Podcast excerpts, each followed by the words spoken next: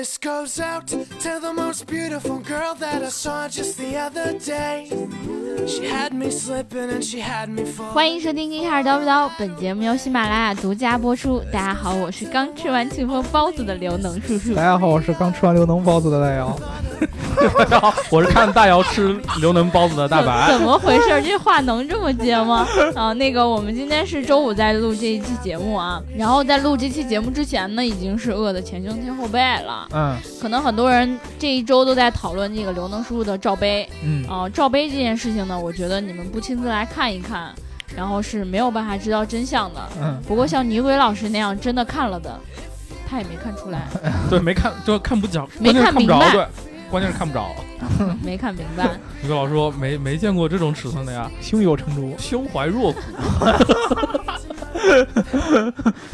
那个，我们今天在聊这一期节目之前呢，还是来念一念上周小伙伴们的评论。嗯不对，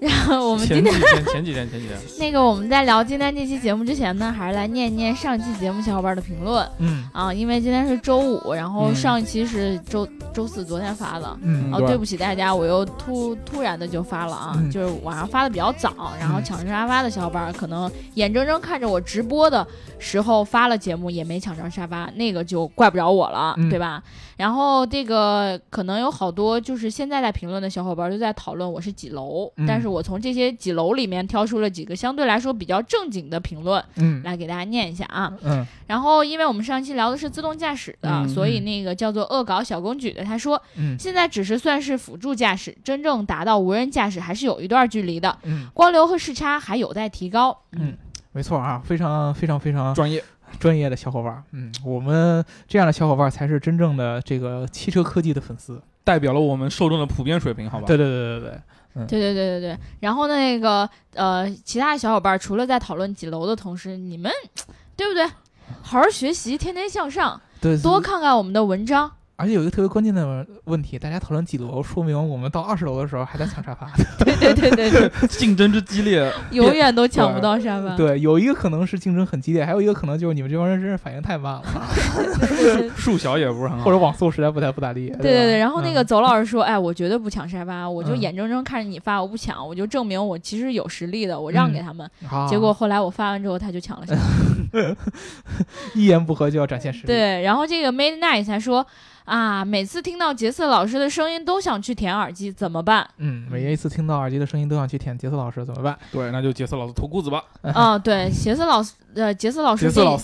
师，杰森老师杰上斯。老司机。不对，我都已经想不起来要说什么了。反正杰森老师的声音呢，确实是比较有磁性啊，嗯吸引了不少 小伙伴的不那少磁个 铁， 对。然后，如果你们想要听到杰森老师的声音呢，可以在那个评论里面告诉我有多想听到，然后呃，特别想听到，我们下一期就让他来录节 目。下一次我们每一次都让杰斯老师来发个声，就是、嗯就欢迎收听《迪卡叨不叨》啊一下， 然后本节目在喜马拉雅独家播出。哦，原来是这样。然后还有这个叫做再到阳的，他说很久木木评论了嗯，啊。然后恒久木是个人吗？对，欢迎这个叫很久木的日本友 人。对， 多给我们来我评论们节目的影响力还是可以的。嗯其实他那个我对他印象特别深刻的是，我有一天就是打开这喜马拉雅后台。嗯 然后一看一百多条消息，嗯因为我每天其实都会查看消息，所以消息不会累积到一百多这么多。嗯然后结果我一打开一百多个赞，然后我就翻翻翻，发现这个再到阳同学呢，他把我们前面所有的节目都点了一遍赞。嗯，我觉得这种行为就是可歌可泣的。可歌可泣的，他估计是月底流量用不完，然后是值得赞颂的。嗯，嗯，对，所以说呢，这个其他小伙伴向我们这位再道阳同学学习一下，对载呀道阳，听节目要记得什么？点赞、打赏和和评评论，论对不对对？对点赞、打赏跟评论，对，嗯他对吧他下一步肯定就是一百多个打赏，放心，嗯谢谢你，我们等着他，好吧谢谢谢谢先说谢谢，谢谢谢谢谢谢谢谢谢对谢对啊！我们今天在说完这个谢谢之后呢，我们还是要进入到今天的正式内容。对，正式内容。要进入对了，，因为这个到了夏季，那我以前特别喜欢夏天，觉得夏天是那种嗯，就是有暑假，嗯，有雪糕，有《嗯还珠格格》的夏天，还有什么海滩女神长裙什么各种是吧？刘嗯能然后呢，现在我觉得夏天对我啊来说有一个阴影，然后阴影的东西，就阴影凉快嘛，就是因为呃，我来了北京之后，嗯，就是北京每年其实会有几场暴雨，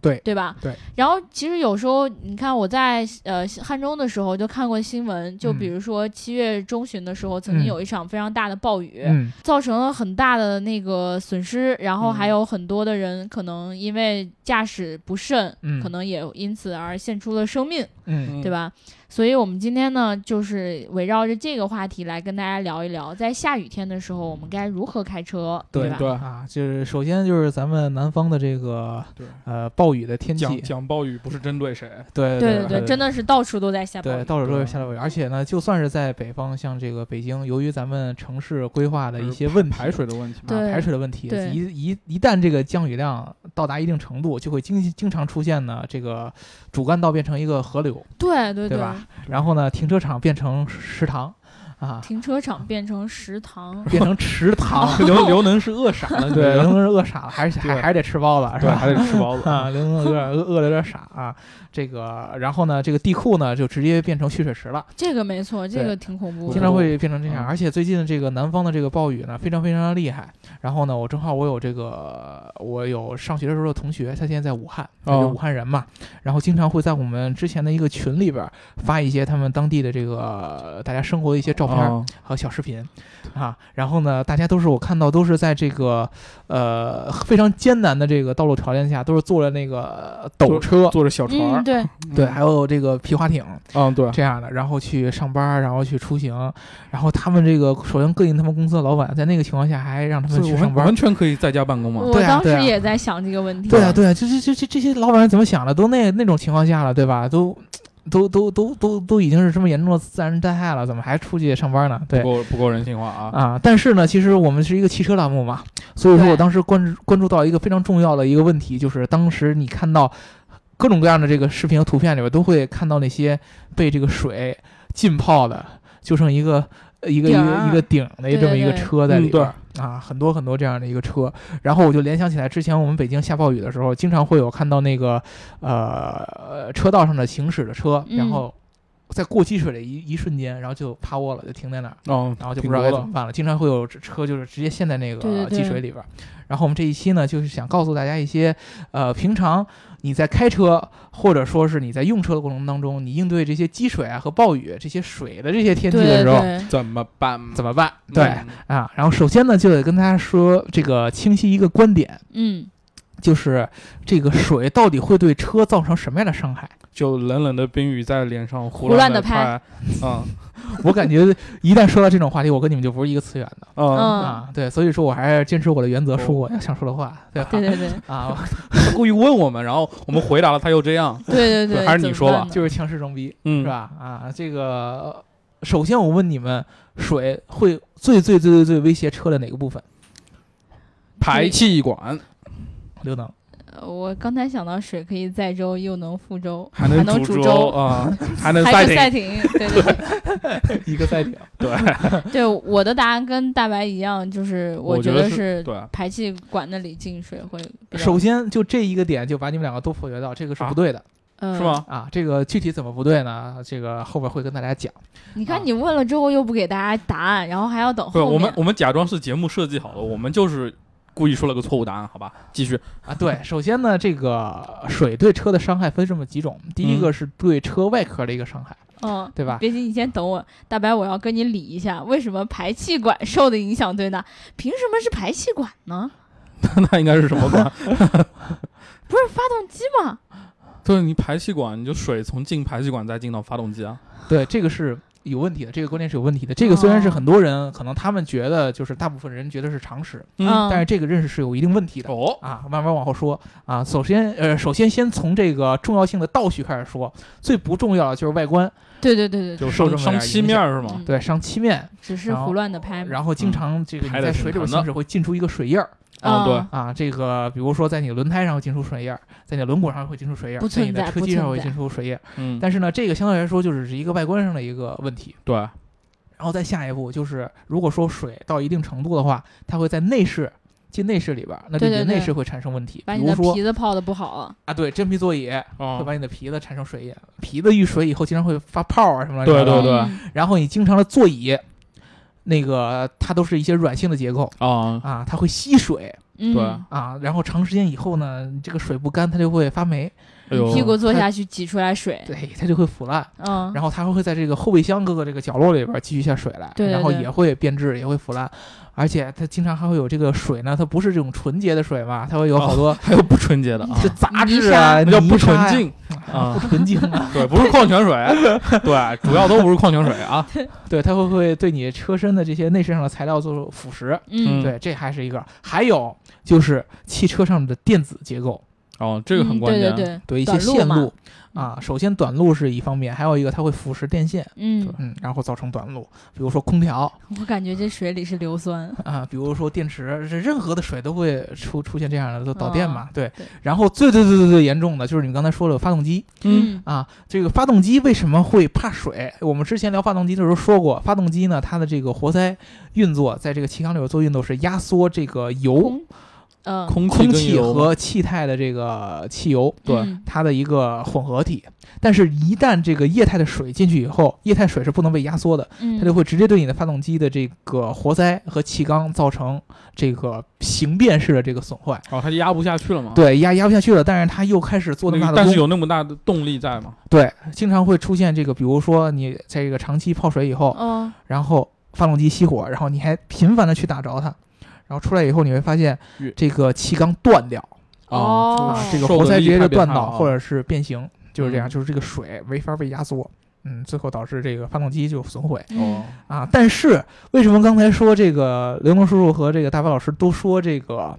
排气管儿，是因为大部分人的常识里边儿，就是一旦我开车行驶过积水，嗯那么最主要的这个水有可能进到发动机里的渠道就是排气管儿。嗯，嗯因为它只有唯一一个通道可以通向里面嘛，首先，这就不是唯 一的，这是跟大家说一个纠正一个错误，就是排气管儿其实不太容易进水，嗯，哦，嗯，尤其你在行驶的过程当中，对，它比往如出说排气嘛，对，它是往外排气的。你在行驶的过程当中，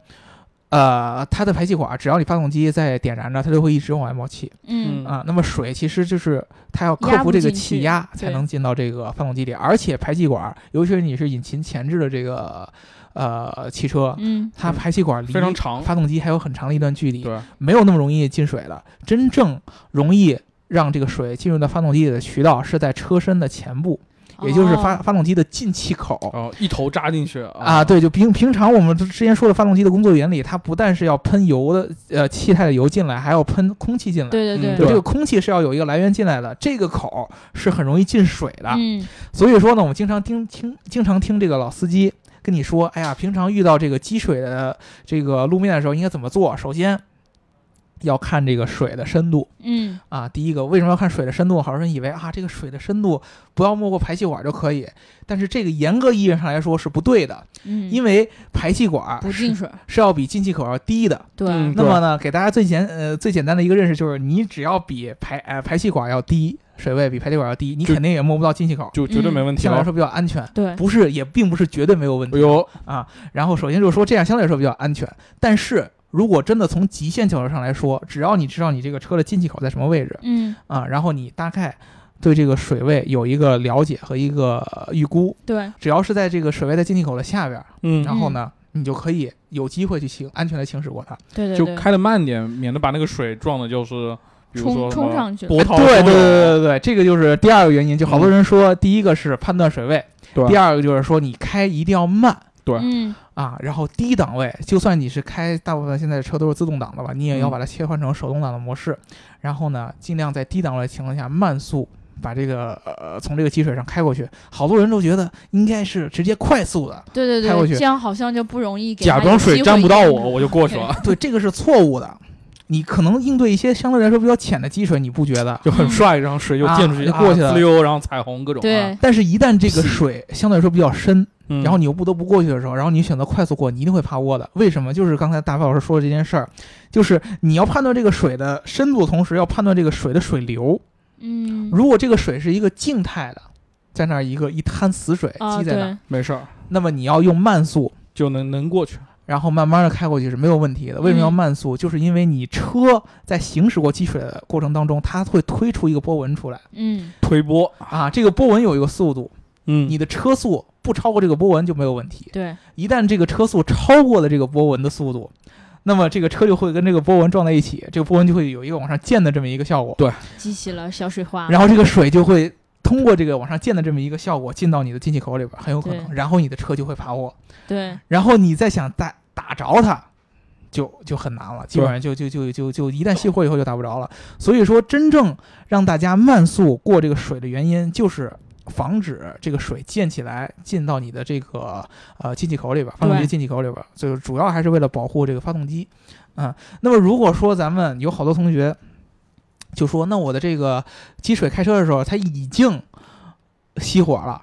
就我对这个水的深度判呃断失误没了，判断好，对吧对然后觉得挺浅的，我想耍个帅，一下就走过去，然后一会儿扎进去，发现根本就不是那么回事儿，挺深的，嗯，然后一下就趴在那儿了，怎么办？千万不要再去尝试去重再新再打火是吧火对，因为这个已情经况下进水了吗？是一个什么情况呢？就是你熄火了，很大一部分可能就是发动机已经进水了。对，然后你的引擎现在是停止运作的，那也就是说，呃，气缸里边的活塞是不再运作的。你去打火，那么活塞又要尝试去开始运动，对，就会跟水产生这种压力差，就会把你的活塞给嘣，崩，你的火塞就断了， 哎呀，好疼啊！对，因为你正常的情况下，你不去动它，你把这个水找这个，比如说去打保险公司的电话呀，嗯，然后打这种抢修的电话呀，去找拖车给你拉出来，然后直接去四 S 店去维修，然嗯啊后完了以后，可能就是相当于把内饰做一些保养、做一些维护、做一些清洗，然后对发动机做一些清洗就可以了。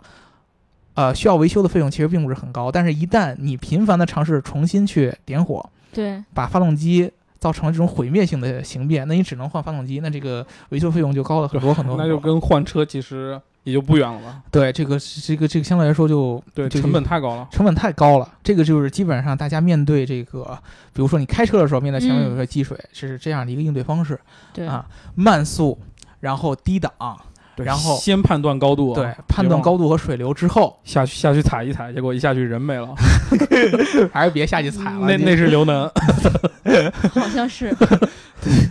然后对你的自己的车最好也有一嗯些了解，就是不要觉得自己比如说开个 SUV，然后就就特牛逼，对吧？对对对对对，这个好多城市的 SUV 其实它并没有那么好的涉水能力，涉水能力，对对对，对要对自己的车有一个很清楚的认识。但是呢，还有小伙伴问，就是一旦我出现，就是南方，好多咱们同、嗯听众在南方，对，比如我，对，然后你的这个暴雨的你的天三轮气， 车嗯，淹了水怎么办？我就不要了。游泳然后把它拖出来，对对，一旦你的车嗯，就已经泡在水里边了，不是我开进去的，对，就像是那个前段时间在网上特就是啊别盛传那个图片，嗯，就是你家的那呃个地下车库地是吧下？车库对被水淹就没就了，只能看见水了，什么都看对不见对了。对，嗯对，就如如果出现这样的情况下，你应该怎么办啊、首先就是你自己不要去尝试去做任何的补救措施。因为你现在进不去，对，进去你也呃、没你办地下法。地下车库你是肯定进不去，你不对用对想对啊。对如果说你这车对比如说淹了一半儿，就还嗯剩个底儿，你也不要去想着去怎么去去去去补救它呀，怎么着，没没有用的。放放那儿吧。对这种天灾情况下，呃，你唯一要做的就是首先在你这个车的周围嗯，啊找一个比较合适的角度去拍照。 啊哦，对就发朋友圈，然后 对对 对对对，把把你你哎呀，车被泡了，好可怜，啊有没有人请吃饭？ 对啊，把你这个车的这个情况给拍下来、嗯啊，以以备这个后续将来这个定损的时候来用。哦但关键问题是，当时拍那张照片，如果只能看见车顶，连什么都看不见的话，别人也不能知道嗯你这就是你的得车。啊等着他，比如说他到车顶的时候一张，然后水下去一点儿一张，最后到慢慢车排到一半的时候一张，然后百分之哦，八十的时候又一张。不是，这个是这样的，就是你拍这个车的状态是为了证明嗯我这个车在进水以后，就是这个水泡了以后，我嗯没有再动过它。啊，哦就证明这个是最他重要的原因就是泡着呢，已经泡到哪儿了都，对吧？对，就是它，我我看到它是这样的，然后你最后嗯保险公司来现场看的时候，它还是这样的，我没有动过它，嗯这个是呃主要的一哦个然后原因。嗯过会儿保险公司开始传过来了，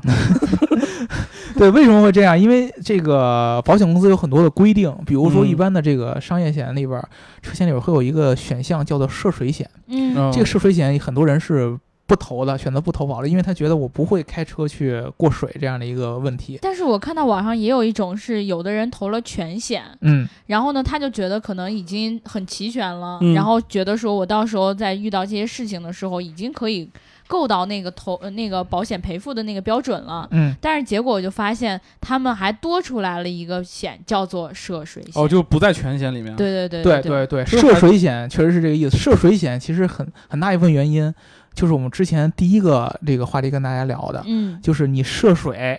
然后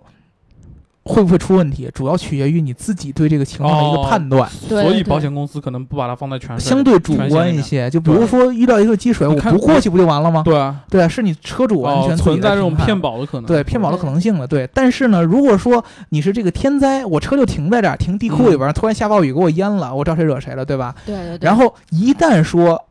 比如说淹了一半儿，嗯然后你尝试上车去打着它，或者自己去做补救的措施，保险公司就可以就着急以涉水险为由不给你，啊，对理对赔对对，因为他说了，我如果说只是泡的话，那没关系，是天灾，嗯，对吧？是暴雨，这个是对可以对嗯理对赔的。但是如果说你在泡完之后，你上去还去尝动试了它开它，啊对去动它，那就是你涉水。啊嗯，这嗯还是挺这么一个原理。所以说，大家要做的一件事儿就是，首先要保持冷静，然后确保自己的安全。对然后不要去尝试去做任何自己去补救的措施，对对对，然后去拍照，然后证明自己在这个车出现这样的问题以后没有再去动过它，然后嗯找这个保险公司来拖这个车。然后对让对保险公司和这个 4S 店去帮你去定损、去维修这样一些事儿，嗯你其他的可以完全不用管。对如果他这个情况下，他再以各种各样的理由不给你理赔的话，你可以去以各种缘由去呃告他呀，去起诉的都是可以的，嗯，对因为对它是不对符合规定的。对啊但是从呃，由此也要特别膈应一下，我之前当时武汉的那个同学跟我说了一些事儿，就是他们当时由于那个暴雨非常非常严重，嗯很多车都被淹了，嗯，然后呢，保险公司它是根本没有办法应对应对过来的。对对对，嗯，没有那么多车可以去拉嘛，对他当时就是呃，就是拿到这份保险的时候，可能是一个一个那个保险的小伙伴儿去求着大家说，啊来来来来，然后我这儿办保险签完之吧后笑哈哈，然后对对就走对，了。等到到时候需要赔付的时候就懵逼了，诶，我怎么有这么多需要需要来赔付的人，对啊嗯，对吧？然后呢，就有一个有很多的这样的，不知道怎么形容这样的人吧。嗯反正你说他是乐于助人也好，还是他借这种天灾发财也好，他们就有自己的这样大型的拖车。啊，嗯然后呢，他自己就趁着这个呃暴雨的这段这段时间吧，自己去做这样的生意，啊，比如说专门给这个被淹的车帮他拉出来，然后收几千块钱哦啊，啊，就专门会有人干这样的事儿。可是这会儿拉出来，我觉得也没有什么太大的意义啊。呃，还是有一定意义的。就就就说，比如说你泡一天和泡一个月是不一样的，哦是不一样啊的。就是对说，说实话，就是如果说你泡了水，然后你给保保险公司打电话，他能嗯立马来帮你来补救的话，啊是没有问题的嗯。但是比对如说这种天灾的情况下，保险公司可能他要反应过来得三四天之后了。对。嗯，那你这辆车可能一天拖出来和三天拖出来以后，对，你你要维修的你效要维果修成完本全差不一很样的。多。对啊，对对，这个也就牵扯到我们第这个第四个话题了，应该算是，嗯就是呃，之前美国也有这样的情况，就是他们在台风、暴雨的天气结束之后，有很多的这个 4S 店的库存的新车泡水，嗯啊，然后这些车经过这些经销商的这个呃翻新之后，又重新这个进到市场上，对嗯，变成了这个所谓的这个泡水车。嗯，嗯，对，然后会有一些打折的一些销售，然后这个这些车呢，大家到底应该怎么去看待，对吧？对对对。嗯 就我们以前在聊二手车的时候，其实嗯聊过相关的问题，嗯就是当时是说这个泡水车跟这个事故车，大家嗯都得要避、避开这对个。，尽量不要碰嘛。对对嗯对，但是我一开始其实不太明白，嗯因为我觉得如果说像你刚才说的四 S 店，就是新车泡了水，嗯，我总觉得说好像就拿吹风机吹一吹就行了嗯嘛。对，就好像不是像事故车那样让我觉得心里头觉得 多少有点儿觉得不安全。嗯但是我后来就找了一下，就觉得说，原来这个泡水对于车的影响，其实可能呃也是挺大的。嗯就可能你知道事故车对呃事故车可能是在结构上面。嗯可能不太稳定，或者说嗯它在以后在遭遇碰撞的时候，可能它的吸收那个碰撞的能力可能嗯会减弱。嗯，但是这个泡水车呢，它就是一个特别不稳定的因素，对，嗯因为一旦泡了水，它的线路就会容易短路。嗯短路了之后，你就不知道它会发生在哪一刻，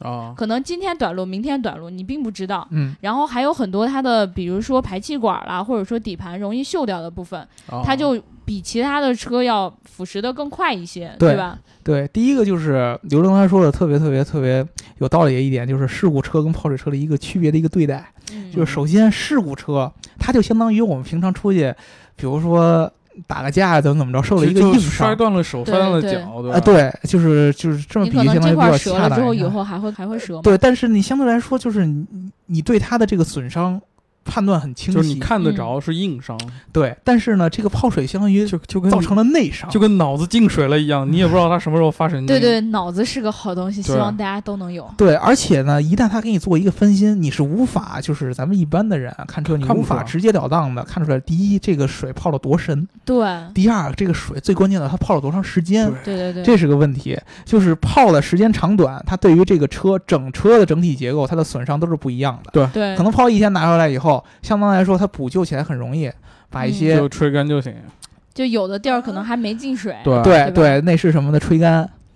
然后把整个车身结构检查一下，没有这些被腐蚀掉的这些元器件儿就可以了。嗯但是，一旦泡的时间比较长，对对对就是它光要是如果是很负责任的来检修的话，它光去找这些被水腐蚀掉的这些结构，嗯，就要找，就得把所有车对基本上都翻一遍。它的对很多地方是你平时正常死看角都啊看不到的，对对你，你从外边看当你然看不得你得出来歇了。下来各种。对，比如说你你你你把车打开，内饰好像没问题，但是你把这个座子如果掀起来，看到这个后排座椅的下边，你对可能对发对现都是发霉的。对，全嗯是锈或者没了。对，对都是锈掉的东西。然后后备箱的下边，比如说备胎那块儿，可能也都锈掉了。对那你想，那个情况下都锈掉了，你再把发动发动机打开，然后就你再看车的底盘，他就他就不敢打开了，真的。对，他就 因因为如果说这种情况下，他如果说 4S 店完全给你做补救的话，他要付出很多的成本的。对啊，他这可能还不如他直接去弄台新车来卖了。嗯，啊，相对来说，他对他是比较不划算的，他肯定不可能给你做到完美的修复，对对对，所所以说这些风险都是大家来背了。对，所以其实我以前就是在群里面也问过小伙伴儿，嗯，就是当时也是呃那个图片出来的时候，就嗯你的车、你家的车、你家的车库可能都已经没了底儿了。嗯嗯然后这个时候，这个车到底还能不能开？我当时就特别好奇。然后呢，群里的小伙伴就告诉我说，呃，这种车呢，其实一般你扔到 4S 店去，嗯，它是不建议你去再进行一个维修的，因为基本上你维修的费用可能跟你再买一辆新车来说，新的二手车嗯，也差不多了，对，非常吧高？。嗯然后完了之后，保险公司呢可能也是建议你说，我给你赔付一一笔钱，嗯，然后你拿这笔钱可能去换一辆新车这样。 对，然后可能也有很多的小伙伴，比如说家里有车，确实遇到这样情况，他也会呃把选择这样的方式，然后嗯把这个车处理掉。嗯但是呢，有一些二手车的车贩。嗯就是还不够算是正规的二手车商的那种，嗯他就会选择用这一部分的车来拿到市场去卖，一嗯个比较哦低、低的价格来嗯，卖。所以遇到这这种情况呢，我觉得小伙伴还是一定要多注意，对吧，就多是进行一如个检查。如果说你觉得自己是老司机，嗯，那你就是这个在买，就是你一旦知道这车已经泡过水，对然后你还想去尝试的话，那你就首先要把这个车你在看的过程中看个底儿朝天。对对对对就就找那种非常专业的检测检测机构，应该能有这种相关的，嗯比如说嗯泡对，水检但那查样又嘛贵嘛，它就不对符合他去那个什么的那个省钱的这个这个这个目的，那你就嗯自己花多点时间把这车看透了，就对一个对一个螺对，丝拧下来看一看，再拧回去。各个各样的细节，缝隙啊、后备箱啊，然后发动机啊，然后底盘啊，大概都看好，尤其是看那些呃水能够进去的地方，对看对周对围有没有一些锈迹啊，对对一些对泥土啊，明显的这个被水泡过的这个痕迹，去看这个，对嗯它啊，比如说有一种地方就是你那个安全带，嗯，然后你把它都抽到底，嗯，看看这个安全带它底部有没有那种水渍，对，然后它的那嗯个头、头上面有没有泥，嗯就是这样子。比如说还有那个座椅，刚才你嗯说过那个座椅，如果是呃吸过水之后，嗯它的那个软硬就会变得不一样。嗯，你去真的去做的时候，就发现哦，哎、这个质感好像跟我想象中不太一刘样。刘能对软硬很敏感，嗯，对，豌豆公主好吗？啊然后还有就是，就刚才说到那个座椅底底架有没有生锈啊？对，然后还有一个点就是，比如说你那个车如果有液晶的面板的话，嗯，你把它打开，看看它那个里面会不会有那些，比如说字儿它显示的不全，嗯，或者有明暗不一样的地方。嗯，因为这一块儿可能有时候大家在使用的频率不是很高，嗯，所以它有时候觉得说这个部分没有受到太大的损，它就不会给你换掉。嗯，这个时候你要去检查它的话，就可能会查出来有一些猫腻。嗯，对然后还有就是有一个是气囊的指示灯，嗯，然后气囊指示灯这一块儿呢，就是如一般的那个维修机构，它给你检查的话，呃，它是不太会更换这个气囊的，嗯，因为觉得是没有使用过的，然后可以降低成本嘛。嗯，但是这个气囊的指示灯可能会在，比如说它发生了这个泡水的事故之后，嗯，呃，就受到了短路啊这样各种影响，嗯，所以它在你打火完之后，它就是熄灭的时间就会跟以前不太一样。嗯，它可能如果说呃受到影响了，它可能就灯不灭了，嗯，对吧？哦这就说明有不不一样的地方。专业对，对对学习了学习了，但其他还有很多地方，就是比如说你会进泥沙的那些点，嗯你的前后的这个呃车灯，嗯车灯里面可能会有一些缝隙进过水，嗯，或者说进过有泥沙，你都嗯仔细的要去看一看。对，对，而且还有那个雾灯那块儿是比较重要的，因为雾灯它很少去真的去给你换掉，因为嗯那个雾灯不是也在比较里面的地方，嗯它对可能换大灯的时候就只换前面那个，然后雾灯就不给你换，然后你就啊，仔细的看一下雾灯里面有没有进水。嗯其实就是很多的点，如果你真的决定要去买一辆二手车的话，大家就可以上那个各个网站找一找大家可以来找刘能，真的，没有没有没有，大家就一定要上网站上搜一搜，到底哪些点是必须要去关注的。刘能的那个选车圣光开始照耀对我对上对，面，就网红之后就是刘能教你怎么看泡水 车，然后刘能教你怎么给水泡车啊，车泡水，这个我对 会，这个我会。那其实我们今天聊了这么多了。嗯，那个关于这个车被泡了水之后，我们该怎么样去找那个保险公司去理赔，对吗？对，就再回顾一下，重要的是就是不要再二次点火了。嗯，对那个点了火之后，可能保险公司就不给你赔了。你不嗯点火，他可能还会给你赔，嗯，对？吧？嗯，然后还有就是呃那个，如果你真的选择要买一辆二手车的话，大家不妨去别的网站上多找一找如何买二手车。嗯，然后也像李李三枝同学说的那样，你找一个靠谱的人给你背背书，对吧？对对对，然后这样可能你买买回来的车会比较放心。呃，然后至于我前面说的那几个点呢，呃，如果有说错的地方呢，大家一定要及时的纠正我，嗯因为我没有一辆车，我也没有一辆泡过水的车。然后呢，我的车我也不会给车泡水，然后那个这只会给自己泡水对我我还没学会游泳呢。啊，如果大家对于这个泡泡了水之后的车有什么呃经验，嗯，或者说有什么教训，嗯，还有就是开车涉水的时啊我候，觉得主要还是教训，经验就别谈了。对，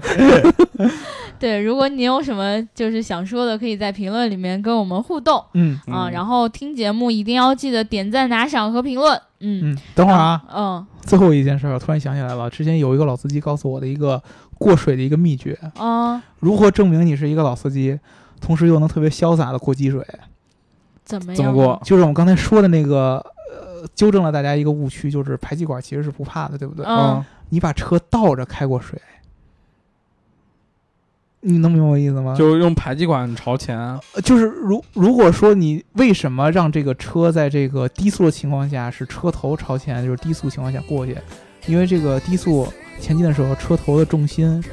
比较朝上的。嗯，相对来说，这个水进入进气口就比较难。但是如果说你直接倒车，让这个排气管冲前过水，